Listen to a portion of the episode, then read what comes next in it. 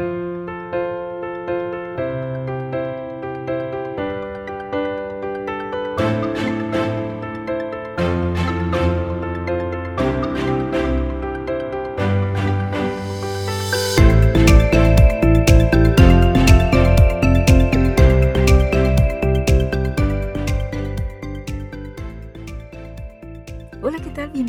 episodio número 21 con el título Cómo enfrentamos cuando hablan mal de uno de la segunda temporada del podcast Intención Creativa. Muchos tienen la fantasía de que las iglesias son perfectas y están más lejos de la realidad porque están compuestas por personas en crecimiento espiritual. Así que sí tenemos el riesgo que en algún momento dado otra persona hable mal de uno, sea de ti o de mí. Así que hoy vamos a estar hablando cómo podemos enfrentar esta lamentable situación. Antes de continuar, te habla la profesora Jacqueline Ruiz y es un gusto decirte hola y es un placer que estés por aquí. Si es la primera vez que estás visitándonos, te doy la bienvenida a esta comunidad tan especial del podcast Intención Creativa. Lo que deseo con este proyecto es proveerte motivación, herramientas de liderazgo, tecnología, comunicación y mucho, mucho más para que como líder de tu iglesia o ministerio estés en constante crecimiento. Si lo estás escuchando en Apple Podcast, Spotify, Teacher o en cualquier otra aplicación de podcast, te invito a que presiones el botón de suscribirte para que te llegue la notificación de los próximos episodios. Comienzo el tema de hoy diciéndote sobre este versículo interesante que se encuentra en Proverbios 18, 21, en la versión Reina Valera. La muerte y la vida están en poder de la lengua, y el que la ama comerá de sus frutos. Sin embargo, la versión que más me gustó fue de la traducción en lenguaje actual que dice, la lengua tiene poder para dar vida y para quitarla. Los que no paran de hablar sufren las consecuencias. Todos sabemos que cada palabra que pronunciamos tiene más poder de lo que imaginamos. Para algunas personas la utilizan para hablar de más y debo mencionar que puede ser cierto lo que están diciendo, pero no necesariamente con el propósito correcto. Lo que nos lleva a encontrarnos en medio de una situación incómoda porque alguien simplemente dijo algo mal de mí o mal de ti, o comenzó un rumor que podría ser cierto como que no. ¿Qué podemos hacer para enfrentar esto? ¿Debemos ir corriendo donde está esa persona para reclamarle o simplemente olvidarnos de lo ocurrido? He tenido varias experiencias de esta índole en el mundo laboral como en la iglesia, pero te cuento una. Hace muchos años atrás estaba en una iglesia y era la directora del Ministerio de Adoración. Recuerdo que en diálogo con el pastor me pidió que presentara una propuesta a la Junta de la Iglesia para evaluar y trabajar que cada servicio de adoración en cada una de sus partes fueran creadas con intención. Y no estoy hablando de escoger los himnos, sino todo el concepto en general. Bueno, llega el día, presento a la Junta, quedaron encantados y dispuestos a que trabajaríamos juntos. Pero hubo un pequeño detalle, un pequeño problema. La primera anciana no estaba ese día en la reunión. Y comenzó la batalla campal. No voy a mencionar todo lo que escuché, que ella había mencionado, pero sí, una de ellas es que ella entendía que yo lo que quería era su puesto de anciana, su puesto de primera anciana, cosa que no era en absoluto cierto. Llegamos al punto de realizar una reunión con el pastor y los ancianos y directamente miré a la señora y le dije, señora, y digámosle Susana, le dije a ella, Susana, creo que ha habido un malentendido y yo no estoy interesada en su puesto. Mi intención siempre ha sido trabajar en equipo, pero por más que lo he intentado todo este tiempo ha sido imposible. Realmente debemos parar esto para que no se convierta en algo peor. Así que presento mi renuncia a este puesto y de esta forma creo que usted y los demás pueden estar en paz. Los demás ancianos no estaban de acuerdo con la renuncia, sin embargo, insistí en proceder por mi paz mental y eventualmente de ellos. Sí te voy a confesar que me hizo mucho daño, dudé de mi liderazgo, de mi pasión de trabajar para Dios en la iglesia y de muchas, muchas cosas más. Los años pasaron y finalmente un día me pidió perdón y ya yo estaba lista para dárselo. Por supuesto que no te estoy dando tantos detalles de todo este evento, que duró bastante tiempo, porque no creo que sea prudente, además que no te quiero aburrir con esto. Por eso hoy te quiero hablar sobre este tema. Todos los líderes hemos pasado por esta situación y si tú todavía no lo has pasado, te garantizo que en algún momento te tocará. Sin duda alguna, algunos casos nos afectan más que otros y con los años uno va aprendiendo a cómo enfrentarlo y tener paz en el corazón. Y comienzo con el punto número uno. Hay que analizar de quién viene el comentario.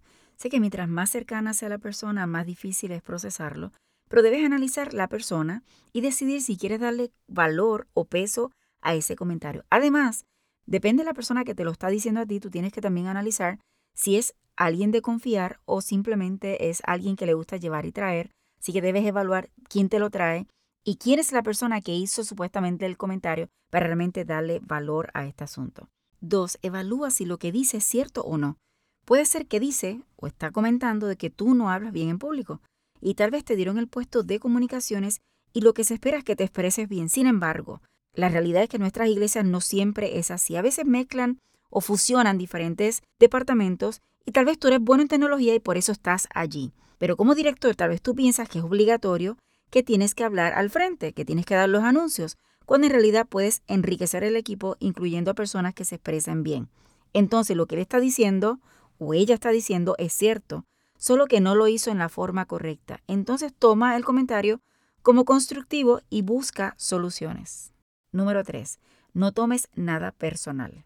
Muchas personas, y podría decir que la mayoría, tienen el problema que hablan basado en sus percepciones, sin preguntar la realidad y hacen comentarios inapropiados o incorrectos en su totalidad. Así que no lo tomes personal. Tal vez esa persona está pasando por un momento difícil y reaccionó mal, o su percepción está incorrecta y por eso hizo el comentario que hizo. Además, tu valor no se determina por los comentarios de los demás, sino por reconocer que eres hijo de Dios y por ahí comenzamos. Además que te ha brindado infinidad de talentos que puedes utilizar para él. Número 4. Enfrenta si es necesario. Si ya analizaste quién es la persona para ti, esta persona que hizo el comentario, qué significa para ti, y entiendes que vale la pena, haz el proceso de enfrentarla. Pero cuidado, y oye bien, cuidado con esto. Asegúrate que estás calmado, y no vas a atacar a la persona. Nunca, oye bien, nunca vas a conseguir nada bueno utilizando el ataque como estrategia de solución de conflictos. Por supuesto, debes esperar que lo niegue, pero queda un récord que ya tú sabes lo que ocurrió. Es importante que evalúes con detenimiento si es necesario tener a alguien de testigo, pero que esta persona sea sumamente capaz de ser imparcial, no que se vaya de tu lado y mucho menos del otro, sino que sea imparcial. Solo haz este proceso si realmente piensas que el resultado será de bendición. 5. Recuerda que esa actitud, lo más seguro, tiene detrás otros sentimientos. En muchas ocasiones cuando una persona habla mal de ti es porque tal vez te ve como competencia o se siente menos que tú, aunque tú no hayas hecho nada en particular. Hasta podría ser porque esa persona desearía hacer lo que tú estás haciendo y se siente impotente porque no sabe o porque no puede realizarlo. Entonces, tómalo como un halago, porque no se habla mal de alguien que no está haciendo nada, sino de los que están haciendo la diferencia. Número 6. Determina si continúas con lo que estás haciendo o renuncias. Evalúa si es posible realizar el trabajo con excelencia o si es necesario renunciar. Esto no significa que no vayas a procurar a dar la milla extra. Date esa oportunidad si así te la dan. O tómate el tiempo para determinar bien y con calma si realmente la renuncia es lo correcto. 7. Resalta sus áreas fuertes en los foros correspondientes. Si esta persona tal vez se siente menos que tú, aprovecha cualquier oportunidad que tengas para resaltar esas áreas, tal vez aceptando alguna idea que haya propuesto. Otra opción sería que si es bueno en lo que te criticó, pídele consejos o que te enseñe. Esto le ayudará a esta persona a sentirse útil y que es importante. 8. Sé compasivo y ora por la persona. No porque haya ocurrido alguna situación incómoda significa que tienes que tratarla mal, y mucho menos hablar de ella con otros. Muestra el amor de Dios en todo momento. 9. Haz lo que Jesús haría, perdonar. Sé que cuando somos heridos, y sobre todo cuando es injustamente, y más de alguien que tú no esperas, es mucho más difícil. Sin embargo, cuando lo ponemos en las manos de Dios, Él te ayudará a realizarlo. 10.